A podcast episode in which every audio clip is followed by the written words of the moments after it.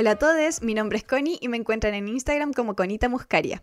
Y mi nombre es Chopi y me encuentran en Instagram como Sofía Soriu. Y ambas nos encuentran en redes sociales como Instagram, YouTube y TikTok, como siempre con el nombre Mi Vida en Series. ¿Cómo estás, Chopi? Un poco estresada, weón. ¿Cachai? Que estoy como en esa etapa del trabajo, del mundo corporativo, en que te están diciendo, los números no están buenos, arréglame los números. Ay, no. Así que he estado arreglando números esta semana, weona. No he tenido vida, no tengo vida. Qué paja. Sí, y caché que cuando yo me estreso, porque estoy estresada con esto, porque eh, digo estresada muy ampliamente, sí, porque igual llamo a mi trabajo y también me encanta ir a la oficina, entonces como es estresante que los números estén malos, pero dentro de todo, si tienen que estar malos, me gusta que son este trabajo, entonces no es malo. Pero cuando yo me veo en una situación entre comillas estresante, mi primera eh, acción, Connie, es comprar compulsivamente. ¿Y sabes qué compré? ¿Qué compraste? Conciertos de aquí al 2025, buena. Tengo comprado un concierto para el 7 de marzo del 2025, Connie. ¿Tú sabes el nivel de locura que es eso? Esa wea se puede hacer. ¿Qué, concierto es? Como, ¿por qué con tanto tiempo? Esto que hotel, Connie. Ah, oye, pero qué preparados, como con harta anticipación. Muy alemán de su parte. Banda alemana tenía que ser, pues buena. Bien organizados. Sí, pues sí. Así que eso, em, espero que arreglemos los números esta semana en mi trabajo porque yo ya no puedo seguir gastando de esta manera. Menos si los números no se arreglan, weón. Igual me da mucha risa porque I'm just a girl y como que la economía es tan abstracta para mí, entonces es como, pero ¿por qué no imprimimos más números? ¿Cachai? Claro, porque hay pocos números, más billetes. ¿por qué no imprimimos más? A ver, ¿Por qué no los arreglamos manualmente? Vamos al Excel y los cambiamos. A ver, pero preguntémosles, preguntémosles por qué es tan mal, ¿cachai? Quizás todo se soluciona conversando. como que mi, mi eh, grado en psicología no me sirve de una puta mierda, Connie. Pero aquí yo dándolo todo. Así que esa ha sido mi, semana muy, muy corporativa, en verdad, con, muchos altos y bajos, pero ahí, intentando tener vida. ¿Y tú qué me cuentas? Porque, Juan, yo he visto que Chile está como literal en llamas. Sí, eh, es en fuego, dije la Britney Spears. Oye, no, pero fuera de hueveo, eh, ha estado angustiante, en realidad. Yo, eh, al principio, cuando los incendios fueron en Puerto Montt, yo era como, pucha, que lata, ¿cachai? Pero, eh, o sea, siempre es una lata un incendio porque se pierde bosque nativo, flora y fauna, ¿cachai? Siempre es una lata. Em, pero no había estado tan angustiada porque al menos acá en Puerto Montt no había habido casas afectadas, ¿cachai? Como en gran magnitud. Eh, o, al menos hasta donde yo sé, como que solo hubo daño por humo o cosas así, pero por ejemplo no fallecieron personas ni nada. Eh, pero luego vinieron los incendios de la quinta región y fue como paloyo, ¿cachai? Em, está como súper complicada la situación. No sé cómo vaya a estar cuando eh, saquemos este, este episodio, porque igual, así como contexto, estamos grabando todo en la primera semana de febrero. Entonces han pasado como muy pocos días desde que todo eso sucedió. Y pucha, em, no sé, es que de verdad que no hay como nada que decir como frente a esta situación que, que lo haga mejor, ¿cachai? Como en realidad la situación es una mierda. Sí, yo quedé súper impactada, porque yo sabía que estaban los incendios, pero pensé que era como... Porque hay todos los años en esta fecha, ¿cachai? Y la verdad es que pensé que era algo similar a todos los años anteriores, que siempre es terrible, por supuesto, ¿cachai? pero yo no había cachado lo grave que estaba la situación hasta que vi, creo que un post de Boric, de hecho, donde decía que habían 46 muertos en, en Valparaíso. Bueno, todavía no lo puedo creer, como que no logro em, asimilar la magnitud de eso. Ha salido, de hecho, las noticias de acá, de Alemania y todo, entonces como que ahí me di cuenta de, de lo grande que era. Claro, sí, pues estamos hablando de una tragedia similar eh, por lo que estaban diciendo al, terremoto del 2010, ¿cachai? En cuanto a personas que pudiesen estar eh, fallecidas, porque hay muchos desaparecidos, hay muchas personas que están desaparecidas, entonces, Pucha, la verdad es que eh, enviarle mucha fuerza a las personas que son de la quinta región, porque yo me imagino que de más que de alguna persona que está escuchando esto, eh, se vio afectada o afectado por, por, los incendios de, de la quinta región. Eh, o sea, es súper probable por la cantidad de personas que fueron afectadas, ¿cachai? Sí, qué terrible. Así que eso. Y esperamos que eh, las autoridades, ¿cachai? En el fondo el Estado solucione lo más que pueda en, en, esta situación, pero también he visto que hay hartas como campañas, hartas eh, hartos influencers y hartas personas haciendo como campañas eh, solidarias para colaborar en esta situación. Así que igual estar como atento a eso, a dónde se puede donar. Yo sé que se puede donar plata a bomberos eh, y a otras instituciones a través de la aplicación de Banco Estado, que eso es súper sencillo, te oh. metís a la aplicación y te sale el botón eh, directo para donar a bomberos y para donar a otras fundaciones. Entonces, aprovechar eso y, y, bueno, eso. La verdad es que no hay como mucho que decir o mucho que, que nosotras como que podamos hacer frente a la situación. Claro, o sea, es que creo que, que, nadie, como salvo las autoridades, puede hacer gran cosa ante eso. Creo que lo más es como intentar ayudar en lo que uno pueda, ¿cierto? Que a veces no se puede brindar ayuda monetaria, pero sí pueden brindar otro tipo de ayuda a las personas afectadas. Eso también eh, sirve mucho. Y lo que yo espero es que de que, que salga este episodio, bueno, ojalá esta información ya no esté vigente y se haya solucionado todo. Espero. Sí, oye, una cosa sí que vi es que, bueno, la Naya Fácil como que juntó mucha plata. ¿En serio? No sé si la has cachado. No, no, no he visto nada de eso. Bueno, eh, me salieron TikToks de la Naya Fácil porque ella cuando vio esta situación como que em, juntó a su fandom, a los facilines, y les dijo ya, hay que ponerse con plata, ¿cachai? Y hay que hacer cosas como para no sé, por comprar eh, mercadería, ¿cachai? O cosas para los bomberos. Y en un solo día juntó como 22 millones. Oh, y lo mejor es que la Naya Fácil hizo rendir la plata porque iba como a los mayoristas, cotizaba, eh, hacía cotización como con pymes, ¿cachai? Buscaba donaciones y hizo rendir mucho, mucho la plata. Oye, qué increíble. la wea buena. Me encantaría que tuviéramos ese poder algún día, weón, como de ocupar nuestra influencia en cosas buenas, ¿cierto? Sí, es que, ¿sabéis que Siento que de repente pasa eso y, es una de las cosas que, que angustian eh, en este tipo de situaciones, es que uno de verdad siente que más que aportar, no sé, pues, a través del banco a bomberos, como que no podéis hacer más, ¿cachai?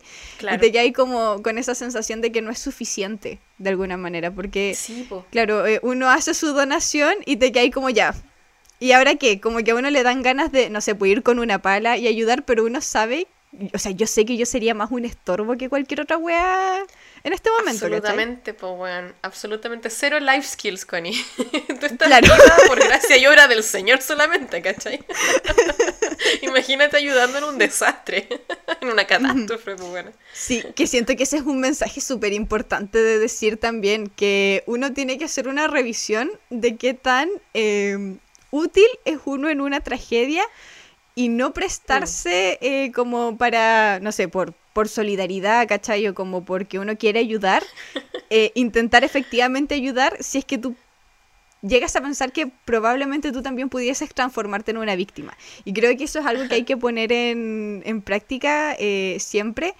Em, como por darles un ejemplo, si alguien se está ahogando y tú quieres ir a salvarlo, pero existe la posibilidad de que tú te conviertas en una víctima y también te, te ahogues, entonces no lo hagas. busca a alguien que sí sepa. Sí, porque esas cosas pasan más seguido de lo que la gente piensa, me da la sensación. Sí. Es que yo creo que todos queremos ayudar y con este tipo de situaciones me pasa eso, porque yo digo, bueno, como ojalá es poder ir a ayudar, pero luego me detengo y digo, Connie, serías un estorbo, te convertirías en una víctima y alguien más tendría que ir a ayudarte y eh, en lugar de estar ayudando a las personas ya afectadas tendrían como que... Eh, otro weón más que salvar. Destinar ayuda hacia ti, ¿cachai? Como, es, como otro problema más a, la suma. Muy, muy buen punto. Creo que eso es una buena cosa de, enfatizar también. Pero Chepi, ¿de qué vamos a hablar hoy? Bueno, el tema que nos convoca hoy día es un tema escogido por los chickens de Patreon y Sponsor, que este es el episodio misterioso que iba a estrenar el mes pasado, eh, y vendría siendo Mean Girls el musical específicamente, porque, bueno, e-, esa es la película que se estrenó hace poco y de hecho es por eso que este episodio no pudo salir antes, porque quizás se dieron cuenta que la película se estrenó en Chile hace como, como dos días de que estamos grabando esto. Porque la idea, nosotros pensábamos que la película se iba a estrenar en Chile también en enero, como fue en el resto del mundo, pero por algún motivo llegó tarde y tampoco es el primer estreno que se atrasó en Chile, bueno, sí se han atrasado muchas películas. No sé, no sé qué pasa con la distribución de cine actualmente en Chile, pero sí hay un montón de películas que se atrasan hasta un mes. Ay, Dios mío, me tienen eh, loca, loca, porque así no puedo proponer películas de actualidad. Las vamos a estar sacando un mes tarde, poco ni por la chucha. Porque más encima es como cuando eh, salió ganadora esta, dije, ya, está bien, em, apenas salga como las entradas las voy a comprar y las yo planeaba verlas como el mismo 12 de enero y de repente era 11 de enero y no había publicidad en ningún lado de Chile y creo que en otros países de Latinoamérica también pasó lo mismo. No había publicidad en ningún cine, ¿cachai? Eh, y yo como, qué weá, así como, ¿no la van a estrenar o qué mierda? Me acuerdo que contactaste al cine para saber cuándo se iba a estrenar para poder programar el episodio. Para poder programar el episodio, porque había que tomar decisiones rápido. Exacto, sí, porque lo que pasó es que la gente en Patreon Sponsor ya había escogido este tema y nosotros obviamente tenemos que cumplir, pues si la voluntad del pueblo es ley, ¿cachai? Em, pero nunca nos imaginamos que la película se iba a trasera en el estreno, así que por eso es que eh, el mes pasado salió el episodio de San Valentín que iba a salir en febrero, y ahora en febrero estamos escuchando el episodio de Mean Girls que iba a salir en enero. que esto igual es como una cosa bien particular porque en definitiva es un musical basado en una película que también tiene un musical de Broadway y que tiene una secuela, pero este musical no es. O sea, esta película que vamos a hablar hoy día, ¿cierto? No es ni una copia del musical de Broadway y tampoco es una secuela de la película original. Entonces está como en un área bien particular. Así que... Bien gris. Sí, sí, exacto. Em, quizás por ahí podríamos partir hablando de, de, lo que fue la película original por si alguien vive bajo una piedra y jamás vio Mean Girls. como para ir contextualizando igual eh, cómo viene a nacer esta película. Claro, bueno, esta película salió en el 2004 eh, y fue dirigida por Mark Waters, que me parece mucho que es el de Freaky Friday, ¿o no? Apostaría Lo voy que a sí. averiguar. A ver, ya. Voy a averiguarlo porque sí, es el de Freaky Fridays. Excelente. Viernes de locos. joyita, por cierto. Entonces, em, eh, bueno, él es el director y el guion estaba escrito por Tina Fey, quien se inspiró en una novela que se llama Queen Bees and Wannabes, que eh, es un libro de autoayuda para padres de adolescentes. La, la, idea era como, o sea, la idea de este libro, eh, si es que nunca lo han escuchado, es como explicar un poco cómo es la socialización de las adolescentes como para explicarle a los padres cuáles son los riesgos a los cuales están como sus hijas adolescentes, ¿cachai? Como a los que están como expuestos sus, sus hijas adolescentes. Entonces uno de los grandes como temas tenía que ver con el bullying. Eh, y como con este tipo de, de personajes, ¿cierto? Que eh, son súper comunes en las películas y que yo me imagino que tienen inspiración en, en algunos personajes de la, de la vida real de, de, las personas, que son como estas chicas que son como pasivo-agresivas y que son como eh, súper influyentes en, en la enseñanza media, pero gringa. Creo que algo vi de este libro y que decía como que la, la, autora sugería que la idea de una mean girl era esta chica como de una upper upper class, ¿cachai? Como upper white class, eh, la clase alta blanca. Y, y creo que, que, la película sí lo representa muy bien. Me pregunto qué opinará la autora del, del libro de autoayuda original sobre Mean Girls, si la considerará como una buena representación de su novela. No lo sé, la verdad. ¿Cierto? Porque es una buena pregunta. Uh -huh. Para investigar. Sí, para investigarlo. Pero bueno, básicamente esta película, eh, como decía la Connie, es del 2004 y en ese tiempo tuvo un presupuesto que no era muy alto, que era de 17 millones de dólares, que yo entiendo que suena muchísima plata, pero la verdad es que en el cine eso no es tanto. Uh -huh. eh, sobre todo pensando que Mean Girls también tiene un gran elenco de, de actrices, ¿cachai? Y, y, algunos actores también reconocibles, pero... Eh, no sé, o sea, pensar que en el año 2004 hayamos podido tener a Lindsay Lohan, Amanda Seyfried y a Rachel McAdams en una película con 17 millones de dólares de presupuesto es una wea impensable hoy en día, ¿cachai? Porque hoy día son todas nombres de taquilla, pues. Y, y, bueno, así todo con ese bajo presupuesto, Mean se terminó convirtiendo en un éxito de taquilla, pero increíble.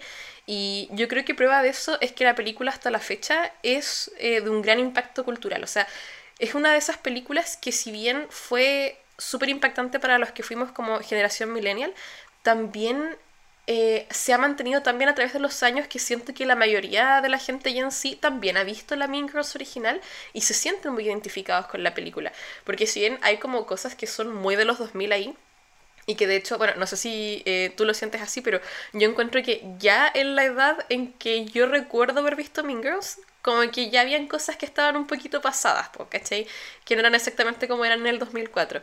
Pero eh, como que simplemente es una película muy graciosa, muy bien hecha y que representa muy bien su periodo de tiempo. Entonces creo que por eso ha durado tanto a través de los años. Em, sí, y otra cosa es que los chistes envejecen súper bien. Sí, güey. Como que los chistes incluso pueden ser actuales, ¿cachai? Exacto. Pienso que todos podemos citar por lo menos un 20% de la película, mínimo. Todas las personas que la vimos en los 2000. Eh, bueno, y esta película, aparte que fue súper exitosa, como fue tan exitosa, de hecho, el 2011 fue como el primer intento de hacer una secuela de Mean Girls. Eh, y lo hicieron. mean Girls 2. Básicamente es una película que no tiene absolutamente nada que ver con la gente que trabajó en la película original fue un fracaso en todos los sentidos. Le fue pésimo en la taquilla, las críticas fueron horribles. Y si es que nunca han visto la secuela de Mean Girls, considérense afortunados y por favor nunca la vean, porque es una soberana mierda. Hay cachado que hay películas que son tan malas que son buenas de repente y uno dice como, fue pésima, bueno, anda a verla, ¿cachai? Es como yo he recomendado muchas películas. Este no es el caso, esta no es tan mala que es buena, es simplemente mala. Es simplemente un asco de película. Me ofende que exista. Como que hace todo mal. Vestuario malo, actuaciones pésimas, historia terrible. Es una película que no debería existir. Así es. Bueno, y eh, qué bueno que mencionas que no había nadie como del elenco original, o sea, no solo elenco, sino como de las personas que están detrás como productores o, creadores detrás de esto, porque es algo muy notorio, ¿cachai? Es como que se nota mucho que... Em, no hay como cariño, no hay como respeto por el, producto original de alguna manera, porque eh, la, la película del 2004 tiene un mensaje que es súper claro, ¿cachai? Como eh, no es una película que es solo graciosa o que es solo icónica, sino que es una, es una película que igual tiene como, em, como una tesis, ¿cachai? Y, que vende muy bien e, esa tesis. Y que, yo creo que ya todos lo saben, que es como, en el fondo, todas estas cabras eran malas, pero eran malas a su manera, ¿cachai? Y como la lección es, bueno, no seas un saco de wea, no seas una mierda. Y lo que pasa con la secuela del 2011 es que no tiene ni un mensaje, no tiene como ninguna... No hay ninguna tesis que se quiera comprobar, ¿cachai? Es como... Es como una película hecha por gente que no vio la original y que simplemente le contaron la premisa. ¿Cachai? Y dijeron como, ah, ya, perfecto, te hago la secuela. sí, así se claro. siente. Claro, porque una de las cosas que yo encuentro que es más notable de la del 2004 es que, por ejemplo, eh, te, presenta una villana al principio, que es Regina. Pero a, medida que va avanzando la película te das cuenta que Regina es una cabra nomás, ¿cachai? Que tampoco es como una super villana o que es como solo mala, sino que es un personaje eh, bien complejo y es una persona que igual como que tiene sus trabas y también es redimible, ¿cachai? Pero pasa con otras películas que hablan... Eh, de, la escuela, ¿cierto? Que hablan de, estos contextos escolares en donde estos como villanos simple, son malos por, ser malos nomás, ¿cachai? Y como que em, son crueles solo por serlo como... Y, de alguna manera son populares igual y esa weá no tiene ni un sentido. En cambio, con Regina George tenía todo el sentido de, que una persona que es pasivo-agresiva, porque ella no es como violenta simplemente. Una persona tan pasivo-agresiva sea querida, ¿cachai? Sí, totalmente. Eh, y yo creo que también parte del éxito de Mean Girls y de cómo entrega el mensaje la película original es que tiene dos particularidades respecto a esto que tú decías. Pues te muestra esta situación de las chicas malas, pero que además tienen un trasfondo. Pero ese trasfondo no busca excusar a las chicas malas, ¿cachai? No te dice que, y por ende, son todas buenas personas y las cosas que hicieron no estaban mal y que aguantar todo. No, la película dice como, estas personas hacen cosas malas, esto es una explicación, pero no hay por qué tolerarlo, en definitiva. Entonces, como que no es una apología de las bullies. Y mm, eh, otra cosa respecto de eso es que encuentro muy potente que el mensaje se entregue a través de mostrarnos que nuestra protagonista, o sea, la persona que nosotros somos, ¿cierto? Porque nosotros partimos la película con Katie, viendo la película a través de sus ojos e identificándonos con ella, ¿cachai? Y al ver que ella se empieza a transformar en una persona capaz de hacer todo lo que hacían las plásticas, te demuestra que en verdad estas no son cabras como malas, ¿cachai? Sino que todos estamos eh, a un paso de poder caer en eso también. Entonces creo que ahí está el poder de, la película y lo que no supo hacer la secuela. Em, pero esta secuela tampoco fue como el último intento de, seguir ocupando la propiedad de Mingers, por cierto. Bueno, eh, luego está un producto que divide, que divide el mundo porque hay gente eh, como yo, por ejemplo, que sí nos gusta, que es el musical de Broadway, que es del año 2017, que también aquí vuelve a aparecer el nombre de Tina Fey. Eh, además de eh, otros nombres que probablemente eh, vamos a mencionar después. Y este musical tuvo en realidad un gran éxito entre los fanáticos de los musicales y luego una creciente popularidad en TikTok. Porque yo creo que mucha gente conoció este musical a través de audios de TikTok o a través como de trocitos del musical que generalmente tenían un video de slime abajo, ¿cachai? Como esa es la forma en la que la gente conoció este musical. Em, bueno, este musical tiene una duración de dos horas y media, lo cual va a ser relevante para cuando hablemos de, la película. Y pertenece como o sea, no sé si esto es un género en sí, pero en mi cabeza es un género, es una categoría de, media, que es eh, los musicales inspirados en películas y series que eh, una vez que te metes en ese hoyo como que vas pillando más y más cosas em, que son notables. Por ejemplo, está el musical de Dead Note, el de Bob Esponja, el de Chuck, el de Legalmente Rubia, el de Beetlejuice. De hecho, yo este musical, porque este musical es del 2017, como les mencioné, lo conocí más o menos por el 2018, 2019 porque una persona eh, me mencionó que existía el musical de Shrek y yo no lo sabía, yo me enteré como vergonzosamente tarde de eso. y cuando eh, en ese año me contaron que existía el musical de Shrek, obviamente lo busqué. Eh, y lo que pasa con estos musicales es que lo que uno pilla son como pedacitos en YouTube, ¿cachai? Pedacitos en TikTok, pedacitos en Facebook. como Como que tenéis que buscarlos y tenéis que juntarlos. O algún video de YouTube de, no sé, ponte tú, eh, un colegio que replicó el musical y es todo lo que tienes. Eh, entonces ahí como que me metí en, ese hoyo y ahí es donde empecé eh, a escuchar estos musicales y una cosa que yo no menciono mucho porque cuando lo menciono la gente me mira un poco raro, pero yo sé, chickens, que ustedes no me van a mirar raro por esto, es que yo escucho estas canciones de repente para trabajar o para avanzar cosas. Eh, y yo, por ejemplo, soy de las minitas que sí se escuchan las canciones del musical de Death Note como para trabajar, ¿cachai? Mi favorita es Where is the Justice. Y si quieren conocer sobre el musical de Death Note, búsquenlo. Ahora, eh, yo personalmente encuentro que el musical de Broadway de Mean es increíble, es, es un deleite y es algo que tiene que ser experimentado. Aparte que la música es genuinamente buena, ¿cachai? Entonces como que me hace sentido que en todo este contexto, ¿cierto? De que tenemos una propiedad súper exitosa, un musical de Broadway súper exitoso y además una secuela a la que le fue como la mierda, hayan dicho, ya, ¿qué podemos hacer con Mean Girls? Bueno, no podemos simplemente sacar una secuela porque ya vimos que no funciona hacer solamente un reboot igual es un poco difícil que, la gente enganche. Hagamos una mezcla, ¿cierto? Hagamos como una mezcla entre un reboot y un musical. Así podemos como quizás agarrar más audiencia, ¿cierto? Y así eh, se anuncia el 2020 por parte de Tina Fey de Paramount que eh, se iba a empezar a producir un musical de Mean Girls basado en el musical de Broadway también, como que en definitiva viene el aspecto musical. Eh, por eso digo que esto es como un área gris súper compleja de explicar, porque no es una secuela de Mean Girls, no es una nueva película como en la franquicia, es una película musical, que es algo totalmente distinto. Em, y aquí básicamente empieza a volver gente que había estado involucrada también con la película del 2004, como Tina Fey, Lorne Michaels, el productor, eh, Jeff Richmond, música, eh, y también actores del musical de Broadway como René Rapp. Y también eh, tengo como a modo de dato que la persona que trabajó en el vestuario del 2004 trabajó también en el vestuario de la película de René Rapp.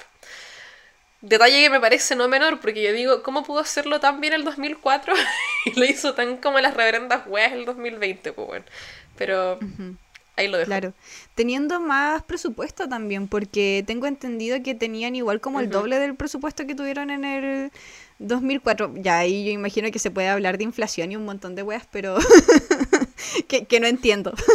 pero, please. Pero tengo entendido que tenían más presupuesto, ¿cachai? Que la última vez. Ajá. Ya, uno de los detalles de esta película es que, eh, como tú decías, está inspirada en el, en el musical, eh, pero se le tuvieron que eliminar canciones y algunos puentes musicales por la larga duración que tenía el musical, porque como les había contado duraba dos horas y media. Entonces, para poder agregar diálogos de película, ¿cachai? Eh, tuvieron que eliminar hartas cositas y, y, eso sí se nota porque hay canciones que fueron acortadas. Y, yo diría que la mayoría, la mayoría se les sacó algún pedazo, se les sacó eh, la participación de, algún personaje, pero la mayoría de las canciones están recortadas, como para que duren menos, ¿cachai? Que, ¿sabes? En todo caso no es algo tan poco común en las adaptaciones de musicales, por lo menos yo sé que Moulin Rouge, el musical, también es más largo que la película de Moulin Rouge. Em, y sé que se puede lograr, pero siento que en Mean Girls es un poco bizarro la manera en que se acortó la parte musical. No sé si yo hubiera hecho los mismos recortes, francamente. ¿Cachai? Como que no creo que esté mal que se hayan hecho recortes, pero los recortes me parecen cuestionables, en definitiva. Sí, o sea, por ejemplo, hay canciones en donde Katie tendría que haber cantado y se eliminaron esas partes, ¿cachai? me imagino por qué será, pero... por razones obvias. Bueno, una cosa interesante también respecto a esta película es que el marketing fue un, un, gran desmadre, diría yo. Pasaron varias cosas, como que primero creo que el, el, gran error es que se ocultó por harto tiempo que la película era un musical. Onda, en el sentido de que, claro, si uno iba e investigaba al respecto, como que si te ponías a leer, te ibas a dar cuenta que la película era un musical y eh, obvio está René Rap y todo eso, y uno podría decir como, ah, pues es obvio que es un musical. Bueno, para las personas que no sabían que René Rap había estado involucrado en el musical de Broadway previamente, no era obvio, y, y nada en el marketing en verdad hacía obvio que esto era un musical. De hecho, a mí me pasó que cuando yo vi las promas de la película, pensé que era una película, ¿cachai? Eh, Cosa que yo lo encontré súper extraño porque, ¿sabes qué me pasa con eso, Connie? Que yo sé que los musicales son exitosos po, y que tienen un público que tiene ganas de verlos. Entonces no entiendo la necesidad de haber como ocultado a su público objetivo que estaba esta película para ellos, ¿cachai? Sí, ahora, eh, hay algo ahí, ¿cachai? Como no, no, es la única película que ocultó ser un musical, ya es como una tendencia mm. de, de, ciertas películas eh, ocultar que son un musical. Y yo no diría que es una tendencia nueva, es una tendencia que viene desde hace harto tiempo. Yo diría que al menos desde el 2015, ¿cachai? O incluso antes, hay películas musicales que han estado ocultando que son un musical. Eh, no sé, por ejemplo, Frozen, que yo encuentro que si es un musical exitoso, es una película animada musical. Yo me acuerdo que en su publicidad nada decía que fuera un musical. A pesar de que tenía esta canción, eh, Let It Go, que fue súper famosa y todo, en la publicidad no salía que iba a ser un musical. Y uno dice, ya, pero Connie, es ah, obvio porque es una película de Disney. Pero no es tan obvio, ¿cachai? Ajá, sí, te iba, a decir, pero yo te iba a decir eso, porque yo siento que uno está acostumbrado a que las películas Disney son siempre animadas musicales. Como que son muy pocas las que no, no tienen como mucha canción. ¿Cachai? Sí, pero yo creo que esta película, eh, Frozen como que quiso venderse un poco como que no iba a ser musical y luego te sorprendió con las canciones, ¿cachai? No sé, yo, yo, veo una princesa, veo que es de Disney y sé que la wea va a ser un musical. Como que siento que es algo que uno debería esperar a estas alturas del partido de Disney. Bueno, y este año también, o sea, el año pasado Wonka también como que había eh, obviado. Esa sí que fue una novedad, weón. Es como, ¿En qué momento se te olvidó mencionar esto, weón? ¿Cachai? Pero la cosa es que no, no, es algo, no es algo nuevo, ¿cachai? Como que uno podría buscar varias películas en donde eh, que a veces están inspiradas en musicales y que en el tráiler como que no hay ninguna canción, versus otras películas que sí te colocan dos o tres canciones dentro del mismo tráiler para que tú sepas que, estás viendo eh, un musical. Claro. O derechamente le ponen la palabra musical en el título, así como Mean Girls, The Musical. Eso habría sido bueno. Eh, para que al tiro se sepa, cierto, sí, ah, se podía. Pero eh, eso por un lado, o sea, el marketing como que por todas intentó zafarse de ocupar la palabra musical en todo su marketing. Y además, esta es una película que está más orientada a la generación Z, que yo encuentro que en sí no es una mala premisa, pero... Mal ejecutada. Siento que la película original Mira, está súper mal ejecutado, pero además la película original está demasiado vigente en la actualidad. Porque, bueno, la generación Z también vio Mean Girls. Entonces no sé por qué estamos actuando como que ellos necesitan un remake con smartphones en vez de flip phones, ¿cachai? Si es la misma, es lo mismo. Ellos entienden la película original, crecieron viéndola con sus hermanos millennials, entonces como que siento que el timing para hacerla una película de generación Z no era tan bueno, o, como que lo hicieron de una manera mal hecha porque la película me da esas vibes de generación Z escrita por gente viejita, ¿cachai? Eh, no entiendo por qué pasó eso, siendo que la película original está tan bien hecha respecto de la gente que está representando, que me imagino que algún esfuerzo hicieron igual como por observar a la juventud de ese momento, hablar quizás con gente que eran adolescentes de los 2000, qué sé yo, pero no sé por qué no pasó en la generación Z. De hecho, con unas cosas que a mí me tenía nerviosa a cagar, que sí que se me cayera el pelo, era que esta película se empezó a hacer viral en TikTok por lo mal vestidas que estaban las chicas y yo ya estaba nerviosa por René Rapp, weón, ¿cachai? Cuando la gente ya se estaba burlando que, ah, mira cómo le queda la ropa, mira la ropa que le pusieron, que parece que está vestida de chain y que estaba como, Dios, o sea, qué, qué pésimo momento para protagonizar esta wea, weón. Sí. Sí, la verdad es que no, no se me ocurre ninguna película que represente bien a la generación Z y no sé por qué se siguen esforzando. Mm tantos como em, tantas producciones en intentar representar una generación como más joven, ¿cachai? Em, Ajá. Que como sin la participación de ellos mismos, ¿cachai? En, en, en las producciones. Es eso. Porque siento que hay mucha caricatura de, bueno, eso pasa en todas las generaciones y yo pienso que a la generación que viene después de la generación Z le va a pasar lo mismo, eh, porque a los millennials también le pasó lo mismo, pero hay muchas producciones, muchos medios que tratan de hacer una caricatura como con ciertos elementos, ¿cachai? Y, el, y cuáles son los elementos que la gente más viejita como que asocia a la generación Z es TikTok, las redes sociales, eh, trends. Entonces, como que tratan de meter eso, pero no calza, pues no queda.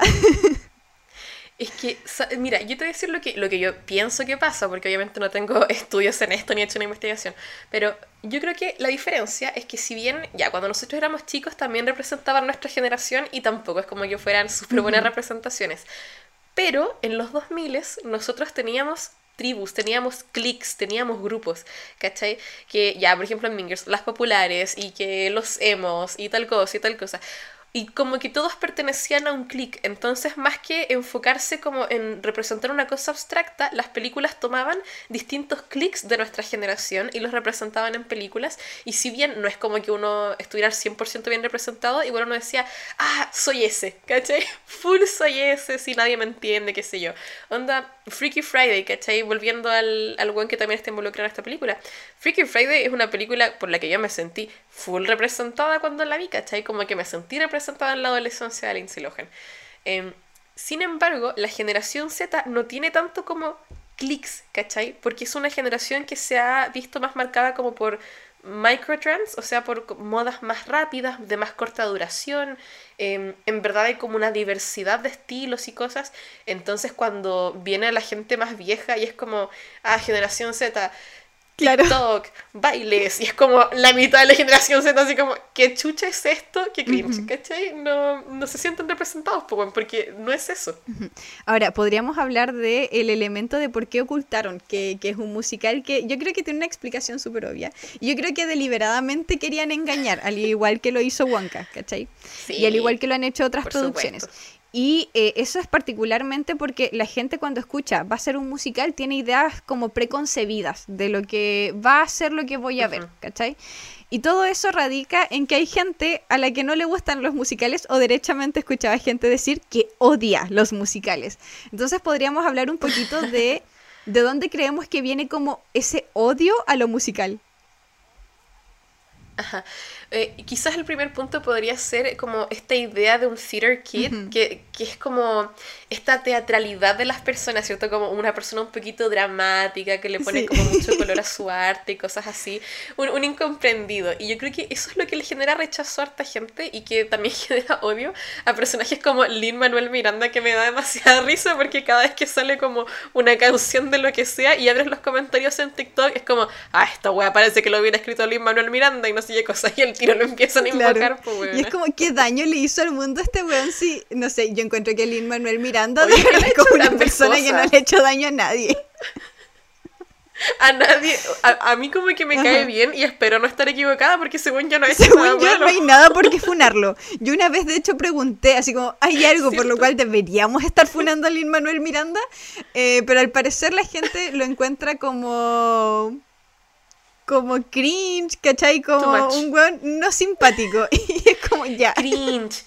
Es eso. los theater kids son cringe, ¿cachai? Es eso, eh, como el pololo de Ariana Grande, que genera como una reacción tan visceral, no solo porque no es el buen más guapo del mundo, sino que porque es un theater kid, y siento que a la gente le chocó mucho que Ariana estuviera con ese weón, porque la gente no se había dado cuenta que Ariana Grande es theater kid, weón, ¿cachai? Solo que la tenían como una mina glamorosa, entonces le genera disonancia esta pareja que en verdad hace perfecto sentido. Pero yo diría que la mitad de Hollywood debe ser niño de teatro, weón. Obviamente. Por supuesto. Que son exagerados, que son dramáticos. Taylor Swift es lo más grande. Taylor Swift hizo un show de tres horas donde hace como mini obras de su música. Se la mesa como mini obras de teatro. claro, ese es el theater kid máximo. y es millennial máximo. Bueno, y todo eso nos lleva a pensar de que em, como sociedad hay un problema, ¿cachai? Como tenemos un problema como con esa vibra, con esa como estética o, básicamente como ese grupo, ¿cachai? Como ese grupo de personas o, de medios o, de producciones que van por esa línea, que son como súper dramáticos, súper teatrales. Ahora, eso no siempre fue así, eh, como que los musicales en algún momento, eh, al menos en el cine, tuvieron un auge súper grande, por ahí por los años 30, eh, eran furor, ¿cachai? En Hollywood, básicamente de cada 10 películas que salían, 5 eran musicales, ¿cachai? En, en esa época como que, em, bueno, ahí surgieron nombres súper importantes como Jen Kelly, ¿cachai? Como que hubo una época que duró hartos años, que duró varias décadas, en donde los musicales fueron muy, muy importantes en Hollywood. Y acá eh, podríamos empezar a decir como cuál fue el problema con eso, como, como qué pasó ahí, por qué pasaron de ser tan queridos a ser tan odiados. Y una de las cosas que, em, pasa, y, algunos de los análisis que, hay sobre esto, es que la gente obviaba eh, como las malas actuaciones o incluso las malas producciones porque preferían como eh, ver el talento de la persona bailando y cantando, ¿cachai? Como que en ese momento era así. Entonces no era importante tener, por ejemplo, una gran trama o una gran actuación, ¿cachai?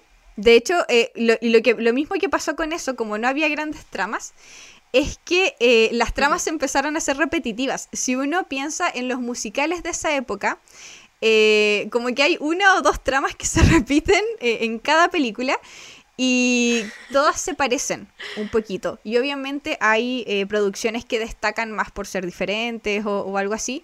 Pero como que el grueso de, las películas que salieron en esos años se parecen mucho eh, la una a la otra. Y lo que va pasando con eso es obviamente un desgaste. Eh, es lo mismo que está pasando con las películas de superhéroes ahora. Eh, en un momento las películas de superhéroes tuvieron un gran furor, pero en algún momento fue desgastante que siempre fuera la misma trama, que se fueran repitiendo ciertos estereotipos y nosotros, no sé, obviábamos que las cosas quizás estuvieran medio mal escritas, que fueran un poquito cringe o que las actuaciones no fueran lo máximo, porque nos distraíamos, por ejemplo, con los efectos especiales o con el hecho de que al fin estábamos viendo a los superhéroes que tanto admirábamos en la pantalla grande.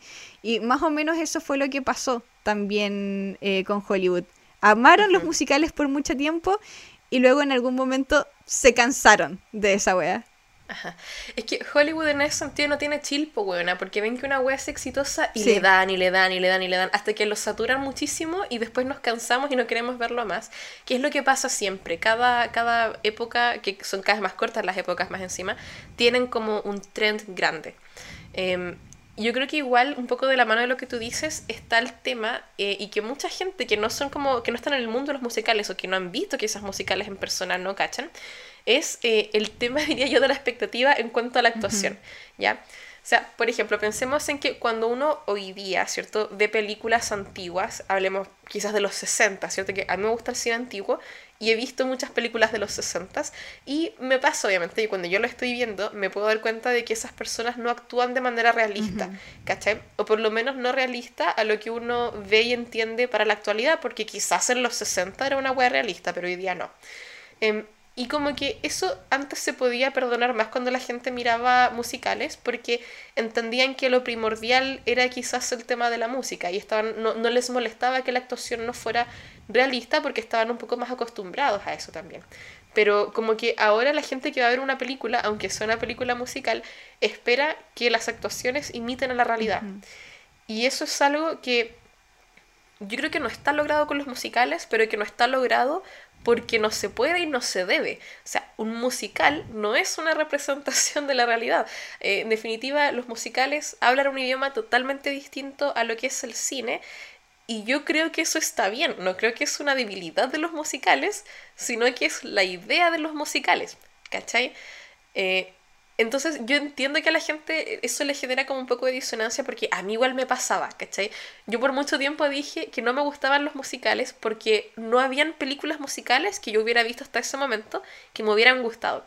Pero cuando fui a ver musicales en persona, que creo que el primero que vi en persona fue... Eh, bueno, en verdad fue una ópera, fue Romeo y Julieta, y después vi musicales como Wicked y esos así.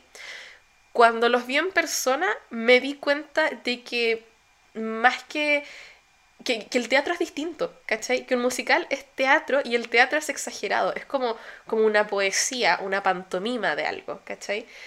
Pero el cine no, el cine se propone ser a veces una representación de la realidad. Entonces entiendo que a la gente le genere un poco de disonancia cuando no logran como, em, como conciliar la diferencia que hay entre el cine y el teatro, ¿cierto? Igual quizás podemos mencionar algunos ejemplos que, que hay en torno a eso. Sí, yo quisiera hacer como la acotación de que, claro, uno está esperando actuaciones más realistas porque igual estamos acostumbrados, por ejemplo, a las actuaciones de método, ¿cachai? Como que las grandes actuaciones eh, en el cine, eh, las más premiadas, son como actuaciones de método, como cosas em, como súper sutiles, ¿cachai? Como, no sé, por ejemplo, cuando estamos viendo alguna serie, ya por ejemplo Succession o cuando vemos The Last of Us, eh, lo, que vemos en las reacciones de, Pedro Pascal son como microexpresiones, ¿cachai? Como cosas bien sutiles. En cambio, en el teatro, como dices tú, tiene que ser un poquito más exagerado, tiene que ser un poquito más potente. Eh, y por lo tanto, como el musical toma eso, también las expresiones son súper potentes. Y por lo mismo, las canciones tienen que tener como cierto tono. Y ahí lo que pasa con, eh, con Mingers es que varias de las canciones como que se les bajó el tono para que fueran o más tiernas o más realistas. Y por supuesto para que las personas eh, que la cantan como que alcancen el tono y la potencia em, de la canción. Porque yo estaba viendo en TikTok que varias personas se, eh, se, se molestaban por la interpretación de la chica que hace de Katie, porque dicen que era como una voz muy monótona, como muy suave. Y yo cuando vi la película, si bien me fui con esa idea preconcebida, de repente me di cuenta, bueno, pero igual es como tierna, ¿cachai? Es como que la idea de esta escena no es que sea potente, porque la idea de, de algunas escenas de Katie es que sean tiernas, que sean dulces, ¿cachai? Como que hay una, una idea de que el personaje sí o sí tenía que ser dulce, al menos en el principio. Eh, entonces, si es dulce, no puede ser tan potente como lo era en el, en el musical, ¿cachai? Y por eso es como más monótono, con menos como power. Eh, y eso, y el problema de eso es que eso no habría funcionado en un musical y tampoco está funcionando en la película, ¿cachai? Porque luego tenéis como el, medio cambio con René Rapp, eh, que René Rapp sí está interpretando un musical, ¿cachai? Como que a ella sí le dan canciones potentes, a ella sí le dan como reacciones más exageradas en, sus canciones. Entonces ahí tenéis como una notoria diferencia de eso. Sí, sí, es que en ese sentido hay como un, un desfase entre que no todos los actores están como al mismo nivel musical en ese sentido. Ahora, yo pienso que con Katie lo que más me molesta, ¿sabes qué? Sí, sí debo decir que me desagrada la manera en que hicieron los arreglos musicales en general en la película. Siento que los arreglos musicales de Broadway son cien mil veces mejores. Como que de verdad que ni siquiera vale la pena escuchar los hits de la película versus los originales que están cantados de una manera mucho más como animada, divertida, con instrumentales más llenos, ¿cachai? Esta weá se siente tan... La podría haber producido un youtuber, ¿cachai? Y eso es lo que no me gusta de esta música. Pero lo que más me molestó de Katie ni siquiera es su, su como su rango de voz, sino que el tono de voz, weona. Como que la manera en que canta esa niña me molesta muchísimo porque siento que estoy viendo un video musical de un youtuber. Específicamente, Stupid with Love es una wea que yo jamás le voy a perdonar a Tina Fey. Yo no voy a perdonar nunca que ella haya permitido esa canción, weona. Pero quizás un poco a modo de contraste, después hay películas como Los Miserables, ¿cierto? Donde hay personas como Anne Hathaway que están cantando así, en la parte en la que la mina está muriendo ella literal está cantando como si estuviera muriendo, para que sea más realista, ¿cachai? y sabéis que bien por ella, weón. No, es que, ¿sabéis que yo tengo un tema también? Porque yo diría que eso no, no es un contraste, de hecho, diría que es como síntoma de lo mismo, porque al querer hacerlo realista se pierde una pieza súper clave eh, del musical, ¿cachai? Se pierde una pieza musical importante, porque esa es una canción que se repite al menos tres veces en, esa película, en Los Miserables, y las tres veces la gente la canta sufriendo, porque es una canción sufrida. Em, y, como las tres veces la, la gente trata de sufrir realistamente, la canción nunca alcanza a escucharse lo suficientemente bien, ¿cachai? Y nunca es lo suficientemente potente. Y es una canción que al final se pierde, ¿cachai? Como no... Em, no llega a ser importante en la película. Ya, es que yo siento que un problema fundamental de las películas musicales es el casting siempre, weón porque muy pocas veces se logran hacer películas con actores que no son actores de teatro o que no han sido actores de Broadway eh, y que logren traer la esencia de un musical, porque obviamente si estás intentando hacer una actuación de película, no vas a poder llevar la fuerza de un musical o la esencia de un musical a la pantalla. ¿Cachai? Entonces siento que la gente que hace los castings de estas películas siempre se encuentra con la encrucijada de obvio querer poner como gente que sea musicalmente competente, porque es una película musical, pero lo más importante al final del día es poder tener en la taquilla, ¿cachai? A actores de renombre que la gente quiere ir a ver en la pantalla. Entonces, como que eso es lo que cuesta mucho compatibilizar, creo yo. Em, pero por este mismo problema, por todo esto del tema de las canciones, incluso de los castings, qué sé yo, suelen funcionar mejor los musicales animados porque no intentan imitar a la realidad y de hecho, cuando intentan imitar la realidad es que se van a la chucha. Por ejemplo, para mí un, un ejemplo infame de eso es que la película original del Rey León, que está animada y que es una película irreal, es buenísima, las canciones funcionan, son canciones increíbles aparte, todo bien. Pero cuando hicieron el remake en que querían hacer el Rey León realista, con leones como, como casi un documental del Animal Planet, toda la música de la película sufrió, pues bueno, sufrieron las actuaciones, sufrió la música, y teníamos cantando, Beyoncé cantó en esa película y la música es peor que el del Rey León original. Entonces, eh, realmente no, cuando intentan llevar un musical muy cercano a la realidad, se van a la chucha, bueno. Sí. Bueno, y otra cosa que sucede eh, también con los musicales, que a mí no me molesta, pero entiendo por qué a la gente le incomoda, es que cada canción ocupa tiempo, ¿cachai? Que tú pudieses haber destinado a explicar mejor la trama. Porque eh, no todas las canciones explican la trama. De hecho, hay canciones que como que sobreexplican cosas, ¿cachai? Como tú ya entendiste un punto, pero la canción te lo va a repetir. ¿Por qué? Porque la canción es buena y, y porque era necesaria. Em, entonces es difícil tener números musicales o tener alguna canción dentro de una película que de hecho haga avanzar la trama de una forma compleja, ¿cachai? O, rápido. Eh, yo hablaba de esto con mi pololo y Gabo me dio un súper buen ejemplo de un momento en donde eso sí ocurre, que es en Check 2, con Holding Out for a Hero, eh, la canción de I Need a Hero. Eh, y que claro, ese es un número musical, por ejemplo, con el que la trama avanza, ¿cachai? Como que es súper útil, está súper bien pensado ese momento en, en Shrek 2, eh, pero no en todas las películas pasa eso, po. De hecho, em, no solamente pasa con la película musical, pero con el musical de Mean Girls, con el de Broadway, em, pasa que si tú no hubieses visto la película, igual había un montón de cosas que tú no hubieses entendido de lo musical. Porque como son puras canciones, em, se pierde mucha profundidad en muchas cosas. ¿Cachai? Como de las relaciones, de las personalidades. Entonces, eh, si bien estoy de acuerdo en que el musical de Mean Girls eh, es bueno, también entiendo que como producto en solitario no se sostiene, así como tampoco se sostienen muchos musicales, pues el de Bob Esponja, el de Dead Note, el de Beatles. Pero yo siento que, que, no es malo porque son audiencias tan nicho que la gente que es fan de los musicales y que los va a ver, sabe, o sea, no va, no a ver ninguna señora fanática de las óperas confundida a ver el musical de Bob Esponja o el de Mean Girls Power, ¿cachai? Pero eh, eso igual explica por qué hay gente a la que no les gusta, porque em, finalmente esto de que tenemos poco tiempo para poder explicar o movilizar una trama se traduce en tramas más simples, ¿cachai?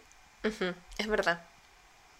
Ahora, hablemos entonces, ya, ya, que hicimos como ese análisis de musicales en general, eh, ¿qué fue lo que salió mal con, con esta película, con esta película musical. Yo creo que, mira, hay una cosa em, que, bueno, lo hemos ido, relatando, es que los musicales tienen cierta identidad y las películas tienen otra identidad. Que, eh, y por lo tanto son dos medios que son súper distintos para contar una historia. Y lo que pasa con las películas musicales es que tienen que ponerse de acuerdo. Como, ¿qué vamos a hacer? ¿Vamos a hacer más una película o vamos a hacer más un musical? Y cuando no se ponen de acuerdo es que las cosas no funcionan, ¿cachai? Eh, y lo que pasó acá es que estaban trabajando tantos los de la película del 2004 como personas del musical del 2017. Y uno podría decir, bueno, ahí entonces debería funcionar porque son personas que ya están como súper involucrados con el producto original, eh, que deben tener quizá algún cariño o algún tipo de amor incluso como por, eh, por el producto de, de Mean así como en general. Em, pero yo pienso que ahí hay como un problema, como hay distintos idiomas en una misma película y no se están como entendiendo, weón.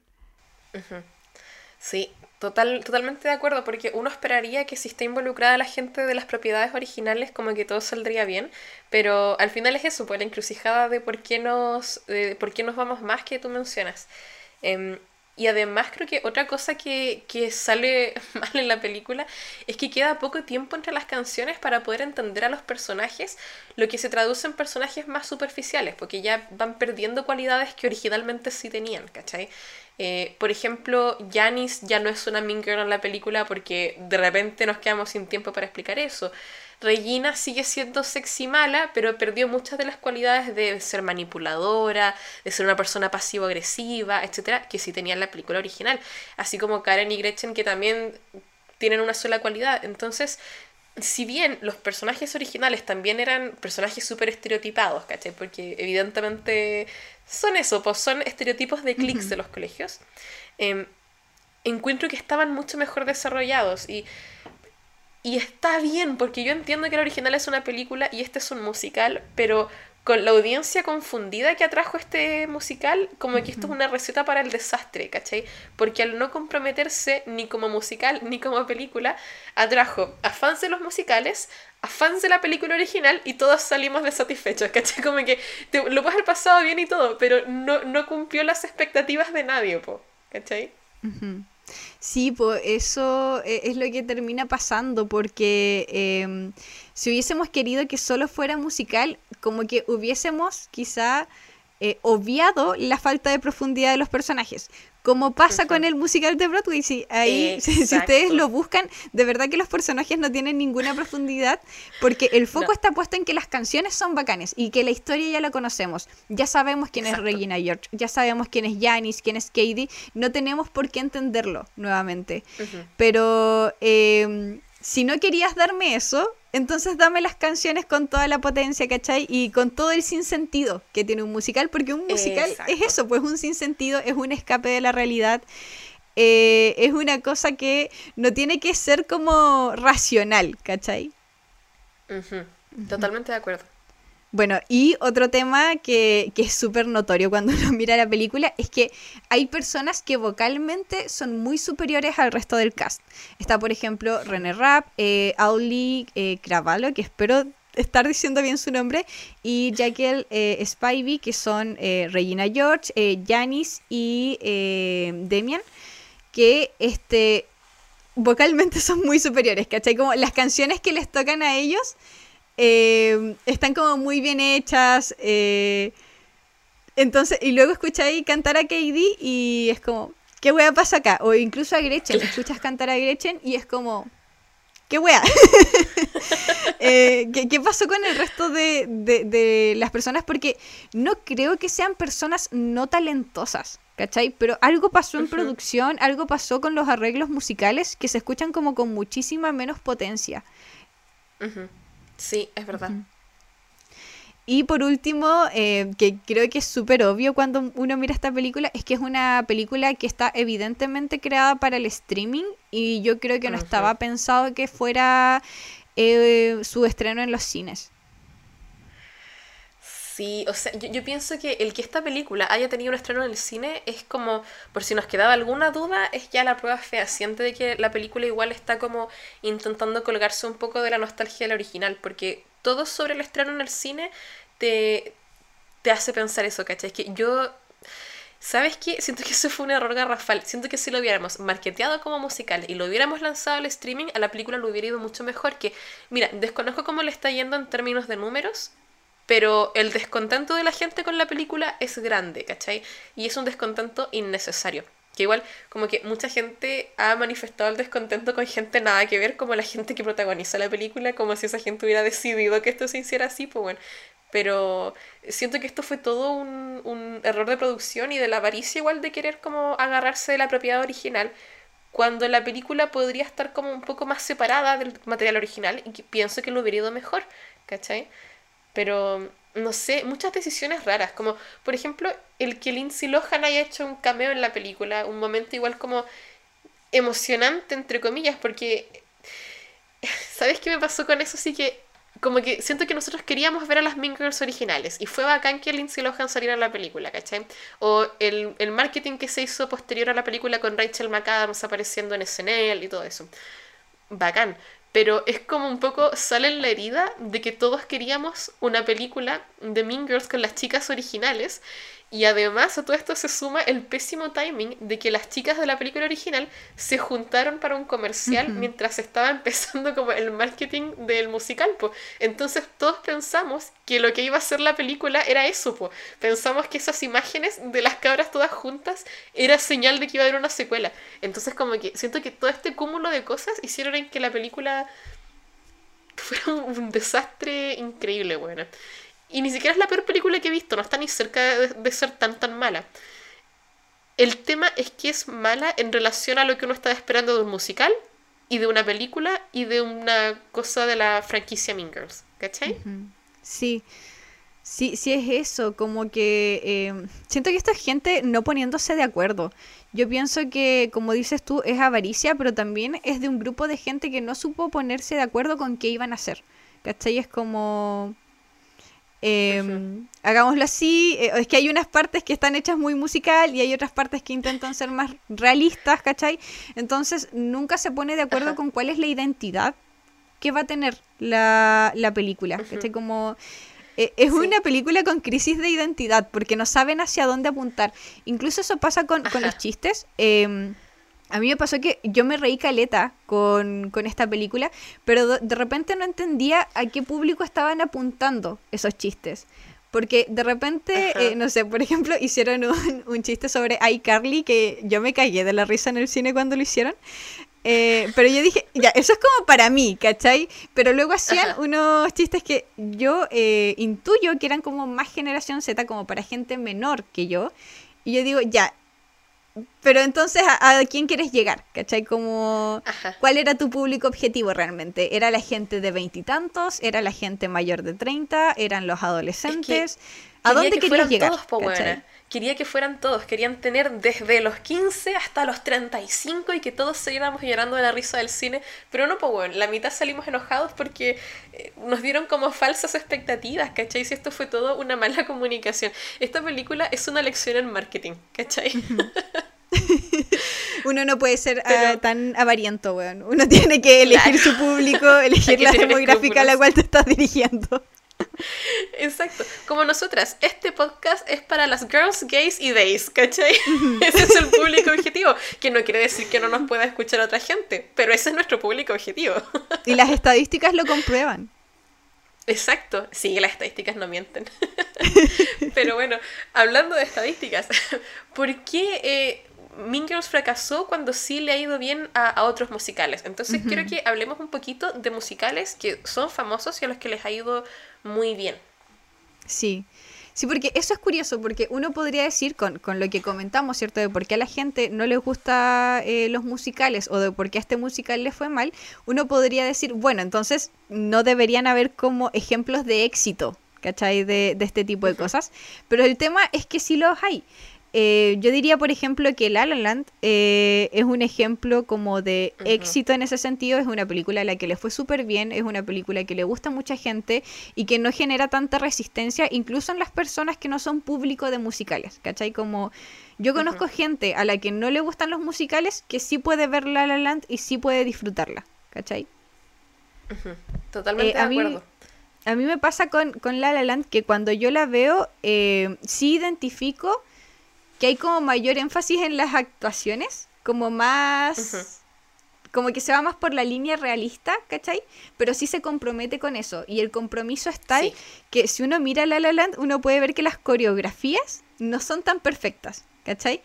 Eh, porque te tiene que dar la impresión de que son dos personas enamorándose o no encontrándose en, en esta relación, eh, que, que de alguna manera es como más... No, no es tan preparado, ¿cachai? Como que todo en esta Ajá. película, eh, al menos los números musicales, parecen no tan preparados. Aunque obviamente uno sabe que los ensayaron un montón de veces, ¿cachai? Y que eso es solo una ilusión y que Por está hecho de tal forma de que uno lo sienta así. Em, pero eso y lo otro es que igual hay harto espacio para avanzar la trama sin canciones. Las canciones que salen en. La La Land no son tantas en comparación a el, como la duración de la película. Entonces, yo Claro. creo que a La La Land le fue bien porque se comprometió con esa línea. Dijo como nos vamos Sí. a enfocar en las emociones, en los sentimientos. Las canciones van a explicar, o sea, como a sobreexplicar quizás ciertos algunos, algunos aspectos de la trama, pero la línea es que no es como tan perfecto como sí lo son otras coreografías de, de los musicales. Sí, y de hecho es una película que es tan buena que yo te diría, y sin ser ninguna cosa que lo respalde, pero estoy dispuesta a apostar, que la mayoría de la gente que es fan de La La Land no es gente que sea fan de los musicales, ¿cachai? Porque es una película que no te hace sentir que estás viendo un musical, aunque sí lo estás viendo. ¿Cachai? Mira, yo no soy muy fanática de La La Land, pero reconozco que es una película buenísima, está increíblemente bien hecha, las actuaciones son 10, weón. Eh, a mí no me gusta tanto porque no es como mi estilo de película en el sentido de que, weón, yo veo romance y me quedo dormida en los primeros 15 minutos, ¿cachai? No tiene nada que ver con la calidad excelente de La La Land. Pero como que es una película que logró convencer a su audiencia de que no era un musical porque la wea simplemente está muy bien hecha. Em, y además, como tú dices, no tiene tantas canciones y yo diría que si tú sacaras todas las canciones de La La Land, todavía te quedaría una película coherente, como que tú podrías entender toda la historia. Que no sé si, no diría que es ni bueno ni malo necesariamente, pero que sí te hace entender el tono de la película, porque se ve película primero, musical segundo, y se entiende clarísimo. Sí. Bueno, un ejemplo completamente contrario es Mamá Mía, a quien igual le fue bien, pero como por los motivos opuestos. Porque yo encuentro que Mamá Mía está completamente comprometida con no ser realista. Como tú ves esa película y tú sabes que em, nada es realista, nada tiene sentido. La trama en sí no tiene muchísimo sentido tampoco, ¿cachai? Como em, es una trama simple pero a la vez como absurda. Ajá. Pero ese es el appeal también de Mamá Mía, po. y Mamá Mía es la prueba de que se puede hacer un musical 100% comprometido con el absurdo de un musical y que la gente lo quiera ver, que, la gente que no ve musicales vaya al cine a verlo, ¿cachai? Aparte que se nota tanto que lo pasaron tan bien en, en Mamma Mía, como que tú ves esa película y tú sientes eh, una química que no es romántica, sino como de que todo el mundo se llevó bien ahí. No, no sé si te pasa eh, con esa película que es como... Em, bueno, de hecho, una vez eh, en un TikTok me enteré, no sé si será real, pero eh, escuché que eh, hicieron varias escenas como borrachos, porque de repente hacían fiestas y algunas escenas sí, grabaron ebrios. Sí, tampoco sé si es real porque también lo vi por TikTok ya. claro, lo hemos corroborado, pero de ser así, encuentro que igual como que le agrega magia porque em, efectivamente hay escenas que tú ves y dices, bueno, no hay forma de que hayan hecho esta wea sobrios, ¿cachai? Como, esta wea es tan ridícula que eh, hacerla sin reírse, sola, la única posibilidad es que haya estado bajo alguna sustancia. Exacto. Ay, qué gran película, buena. Esto. Bueno, y también quiero yo hacer el ejemplo del que yo creo que fue el primer musical de la mayoría de nosotros, que es High School Musical, bueno. Por lo menos de nosotros los que somos como late Gen Z, early millennials, ¿cierto? Que de chicos vimos esta weá. Y a mí me pasa que también High School Musical es un poco una película que yo no me di cuenta lo musical que era, a pesar de que tiene musical en el nombre, ¿cierto? Porque se trata de un musical escolar, como que me hacía tanto sentido que la película tuviera canciones, porque son cabros que actúan en un musical, que jamás como que me lo cuestioné de chica. Entonces yo Así, full, yo, mira, este es el único musical, Connie, del que tengo las canciones guardadas en mi teléfono y me las sé hasta la fecha y las canto regularmente. Es como un musical del que yo soy fan, pero por algún motivo no lo cuento como musical en mi mente. Pero eso, yo, yo creo que lo que eh, High School Musical hizo muy bien eh, es que de partida vino a salir en un momento en que no se estaba como esperando que se hiciera un musical. De hecho, la gente que trabajó en esta película en Disney han comentado que tenían como miedo de, de derechamente salir con High School Musical porque fue como, ¿quién es la audiencia de esto? O sea, ¿quiénes son los theater kids que van a mirar esta weá, claro. Presente. Em, pero lo hicieron súper bien porque ya, es un musical la música es objetivamente buena, igual pongámonos en el contexto de la época, ¿cierto? La música de High School Musical suena como canciones que uno podría haber escuchado en esa época.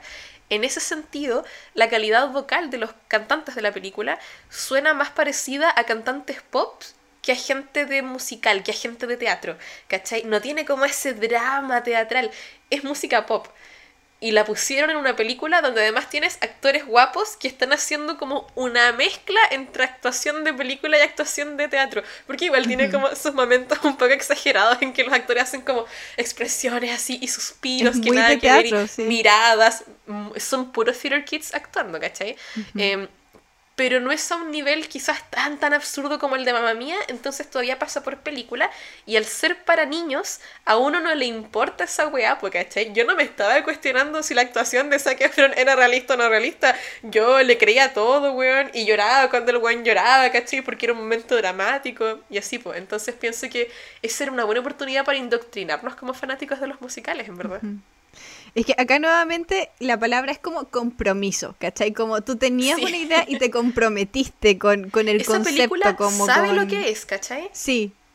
Sí, identidad también es como la palabra que, que, se relaciona con estas cosas.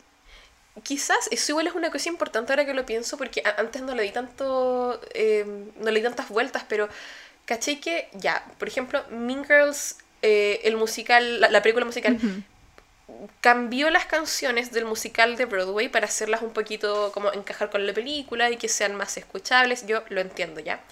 Em, pero no las hicieron como, como música de ahora. No suenan como, como música que uno escucharía en la radio. ¿Cachai? Yo, uno no escucharía Stupid with Love hoy día en la radio. Quizás lo hubieras podido escuchar en el 2007, pero no hoy día, ¿cachai? Em, en cambio, High School Musical produjo música que tú podías escuchar en la radio en ese momento. De hecho, cuando los sectores de la película salieron con sus carreras musicales solistas, igual eran weas que parecían como evolucionadas de la música original que estaban sacando porque la música estaba súper vigente. Entonces quizás una cosa que podría haber ayudado a la popularidad de Mingers era que podría haber sido que intentaran hacer música que sonara como algo que uno podría escuchar en la actualidad, como con un poco más de la cualidad de la música actual, Creo que hubiera podido ser como una vía, si no nos íbamos a comprometer con el teatro y con la calidad de la música dramática del teatro, bueno, quizás podríamos haber ido por una ruta más pop y lo hubiera ido mejor, como, como sabiéndose lo que es nomás pop. Claro. ¿Cuál fue ese miedo a, no ser tan comercial? Porque... Porque obviamente fue una película muy comercial, o sea, eh, ni siquiera hablamos de... Eh, de como el posicionamiento de algunas marcas y productos dentro de la película que llega a ser ah. vergonzoso eh, la forma en la que se muestran algunas marcas. No, es que hablemos de esa escena en que se da con nombre y apellido el, nombre del labial de Elf Cosmetics. Qué lindo labial, ¿te gusta? Es el labial no sé cuánto número tanto de Elf. Es como, weona, qué mierda. Y eso se podría haber hecho tal cual y hubiera sido súper chistoso si la película se hubiera casado más con la idea del ridículo, bueno. Lo podrían haber hecho y nos hubiéramos reído mucho más todavía, ¿cachai? A esta película le faltó miedo al ridículo, weón. A esta película le faltó eso. Pudo haberse comprometido completamente con el cringe. Sí, y hubiese tenido más éxito. Y hubiera sido un éxito. Pero en, una ruta como completamente opuesta, igual quisiera dar un ejemplo de, otros musicales que me gustan a mí que son películas. Eh, otro de los primeros que yo vi cuando era chica y que marcó, bueno, alteró la química de mi cerebro fue El Fantasma de la Ópera. ¿Ya? Eh, el Fantasma de la Ópera del 2004 también, igual que, que la Mean Girls original. Y bueno, esta película me gusta mucho porque 10 de 10 las estéticas, ¿cachai? Como que se comprometió mucho con el ambiente, con la característica caracterización, las canciones las encuentro buenas, las actuaciones son buenas. Em, ahora, esto como lo recuerdo yo eh, de mi recuerdo adolescente, porque en verdad no he visto la película en harto rato, así que no me citen ya. Pero siento que es una película que igual logró un súper buen balance entre el drama del cine y el drama del teatro. Siento que esta es una buena representación de la obra teatral, porque si tú ves la película y después la contrastas con el fantasma de la ópera del teatro, como que es un súper buen paralelo, ¿cachai? Sí. Sí, yo creo que rescata como las actuaciones más dramáticas, porque, pucha, igual esa película la vi cuando era muy chica, pero sí recuerdo haber tenido esa sensación de que lo que estaba viendo era teatro y no una película. Porque, como les decíamos, con las películas uno suele asociarlas a actuaciones más realistas y por lo tanto actuaciones menos dramáticas. Em, y sí recuerdo de esta película que era como, como que tenía ese tono dramático del teatro, ¿cachai? Absolutamente. Eh, y lo mismo pasa un poco con una de mis, uno de mis musicales favoritos, que es Moulin Rouge, que he tenido la posibilidad de verlo en persona también. Y mm, Moulin Rouge, la película, es una buena idea de lo que es Moulin Rouge el musical. Si ves la película, es exactamente la misma trama del musical. Es una película repleta de canciones que igual encuentro que esta película hace como un súper buen... Como, ocupa las canciones como vehículos de avanzar la trama de una manera bien especial porque para quienes no hayan visto Moulin Rouge quizás, eh, Moulin Rouge toma canciones de actualidad e incluso les modifica la letra con tal de poder hacer como avanzar su trama. Eh, mantienen a veces como mucho de la letra original y le van cambiando algunas cosas que representan lo que están pensando los personajes, lo que va a suceder, cosas así. Y para mí esto es la versión adulta de lo que hizo High School Musical. Música de actualidad que la gente querría escuchar fuera de, del como espacio del teatro. Porque objetivamente es poca la gente que escucha música de teatro fuera del teatro. A mí me gusta ir a ver teatro, pero no sigo escuchando las canciones después. Onda, amé Wicked, me encanta la música de Wicked, pero yo no tengo música de Wicked guardada en mi teléfono porque no soy ese tipo de audiencia, ¿cachai? pero sí tengo canciones de Mulan Rouge guardadas, sí tengo canciones de High School Musical, porque lograron hacer eso como de que la música sea harta y sea actual. Em, y también la película tiene mucho del dramatismo original del teatro. Las actuaciones son súper buenas, o sea, en la original será Nicole Kidman y todo, estamos hablando de actores de cine, pero que se comprometen como con ese dramatismo exagerado igual del teatro hasta cierto punto, diría yo, como que siento que lo representan bien. Em, y eso, Moulin Rouge, excelente, 10 de 10. Sí, otra cosa que tiene eh, Moulin Rouge es que em, las escenografías sí parecen teatrales, ¿cachai? Como los escenarios son muy teatrales. De hecho, eso, oye, toda la razón, porque yo me sorprendí de que cuando las fui a ver en persona, sentí como que estaba viendo literal un remake de la película y no es porque el teatro obviamente estuviera imitando la película, sino porque la película había logrado verse como se ve la escenografía del teatro. Entonces de verdad tú sentías que estabas viendo el, el Moulin Rouge pero representado por gente un poco más famosa nomás, ¿cachai? Como gente de Hollywood. Pero es toda la razón, la escenografía es muy teatral. Y al final todas esas cosas que vamos comentando como que van entregando consistencia. Porque yo creo que al final eso es como lo que va generando como cierta disonancia cognitiva eh, con de, algunos musicales con respecto a otros, ¿cachai? En el caso de, de, Mingers va creando esta disonancia, eh, como decíamos, porque nunca se compromete como con cierta identidad y por lo tanto nunca es consistente con, las cosas que te está presentando. Porque en un momento tenemos un número que es súper teatral y en otro momento tenemos eh, otro número musical que es mucho menos teatral, ¿cachai? Y que pareciera que quisieron bajarle como... Eh, la potencia teatral, ¿cachai? Como para que no diera tanto cringe, supongo, o para que no vayan a pensar que somos como tan teatreros. Claro. y al final, quizá como que ese es el gran problema como, como estuvimos mencionando, como la falta de compromiso con, cierta identidad. Y quizás de repente ya hay como un temor al ridículo, yo creo. Sí, e, eso es, yo creo que en eso se traduce porque, mira, para mí como una opinión final al respecto y una, como mi, mi conclusión de toda esta situación es que me da mucha lata el caso de Mean Girls porque, bueno, hay un público para todo, ¿cachai? Las películas, todo lo que tú puedes mostrar en el cine es súper amplio. Hay un público para los musicales, hay un público para el terror, hay un público para el drama, hay un público para las películas como offbeat, que son como de actuaciones súper extrañas, como quirky, qué sé yo. Todo tiene un nicho y gente que está hambrienta por ver cosas de ese nicho, pero tienes que comprometerte, tienes que saber qué es el producto que tienes en tus manos. Y Mean Girls nunca supo qué era, nunca supo quién quería que la fuera a ver al cine, no, no logró definirse a tiempo para el estreno, ¿cachai? Y es como que salió el estreno y la película estaba intentando hacer como tres cosas distintas, weón. Y no se puede, nunca vas a poder hacer feliz a todo el mundo. Yo creo que si la película hubiera sido como más más honesta en irse por alguna dirección, porque tenían varias opciones, si se hubieran comprometido con una, le iba a gustar a mucha más gente, porque la gente igual tiene mente abierta, encuentro yo, y siento que los directores de cine de repente no cachan eso, y como que intentan, claro, mentirnos con el marketing o bajarle un poco el tono a la película para que la gente esté más receptiva. No es necesario hacer eso, de hecho, a veces si uno lanza un producto como un poquito más, eh, más nicho, la gente va a empezar a acercarse por esa curiosidad. ¿Cachai? Así como, ¿qué? ¿Hicieron un musical de Mean Girls? Ya, vamos a verlo porque no me lo imagino, ¿cachai? Vi solo la, la, del 2004, crecí con esa y nunca he visto un musical, veámoslo, ¿cachai?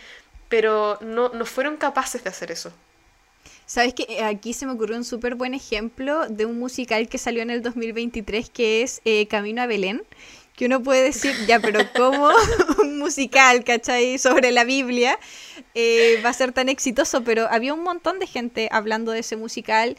Eh, recibió mucho menos odio que este musical y es porque nuevamente como que sabían cuál era su público, sabían que Viaje a Belén no era una premisa que le iba a gustar a todo el mundo, pero ahí estaban los fanáticos de Jesucristo Superestrella, ¿cachai? Que los iban a recibir. Es que eso es, bueno, es que hay un musical de todo, weona. Yo pienso que los musicales son un poco así como la regla 34 de internet, como que si lo buscas, lo vas a encontrar porque existe. Claro. En los musicales es un poco lo mismo. Si tú quieres ver un musical sobre algo, búscalo y te apuesto que ya existe, ¿cachai? Pero es eso, le faltó compromiso. A Mean Girls le faltó, bueno, ganas al éxito, ¿cachai? No supieron entender que había una audiencia para su producto, pues bueno. Ujú. Sí, ahora yo quiero decir en todo caso, eh, bueno, yo la fui a ver el- al cine hace un, par de, hace un par de días y yo sí lo pasé bien. Encuentro que eh, igual es un Sí. producto disfrutable si es que le quitáis como cierto peso o ciertas expectativas a, a lo que estás viendo. Porque yo creo que si es una película graciosa, por ejemplo.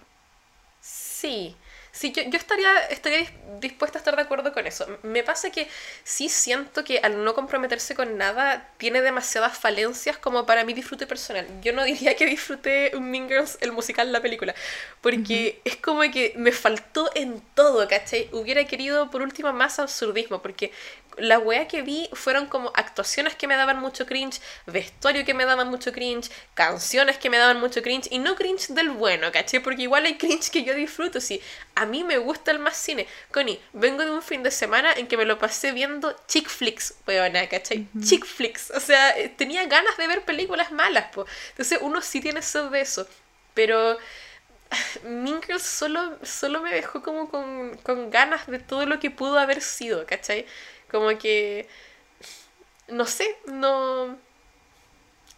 No, no, no, no llegué a... na- No, no, no pude, no pude y lo intenté, pero lo que sí voy a decir es que creo que si eh, son fans de René Rapp, probablemente sí van a disfrutar la película, porque René Rapp, en mi humilde opinión, es lo mejor de Mean Girls. Y lo hace muy bien, como que actúa bien, además de que canta bien, además de que es hermosa. Oh, Y otra cosa que quiero destacar, sí, otra actuación que a mí me pareció interesante es la de eh, el actor que hace de Demian. Sí, A- mí también me gustó bastante. Demian me gustó, Janis me enojó mucho, es mi consenso. Janis la odié. Odié a la niña que escogieron para eso. Su voz es maravillosa, pero odio cómo actúa buena. Es que, de nuevo, de nuevo entramos en eso. Yo pienso que la niña en el teatro debe ser increíble, pero como que no me gustó en el espacio de actores de la película. Pero sí estaría de acuerdo con que Demian lo hacía muy bien. Así que quizás esos son como eh, opiniones finales. Con la Chopi no necesariamente estamos de acuerdo. Yo sí creo que es una película disfrutable como para ver un domingo o algo así. Tampoco diría que es como, oh, mírenla.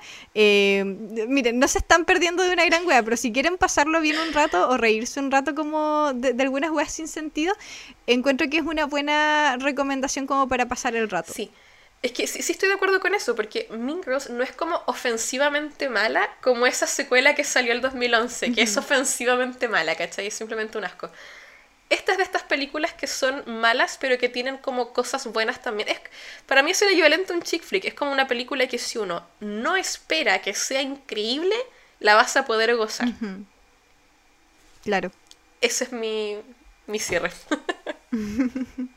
Bueno, ¿podríamos dejarlo hasta acá entonces? Me parece. Bueno, chickens, entonces lo dejamos hasta acá. Eh, recuerden seguirnos en nuestras redes sociales como Instagram y TikTok, en donde nos encuentran siempre con el nombre Mi Vida en Series. Además, recuerden seguirnos en Spotify o YouTube, dependiendo de dónde nos estén escuchando, para que les llegue una notificación cada vez que subamos un nuevo episodio. Y también me veo en la necesidad de hacerles recuerdo de que se suscriban a Patreon y a Sponsor porque se vienen grandes cápsulas este mes. Ujú, Eh, así es. Yo este mes me, me tomé la libertad de hablar de weas del mar y la Cori nos va a tener una cápsula chismosa aparentemente que yo estoy Ujú. esperando con ansias. Sí, Así todavía estoy decidiendo cuál, cuál va a ser la línea que vamos a seguir, porque nuevamente tenemos que Ah. comprometernos con cuál va a ser la línea investigativa. Sí, sí, porque esto es investigación. Pero sí, la idea es que eh, este mes toque weas del mar y chismes.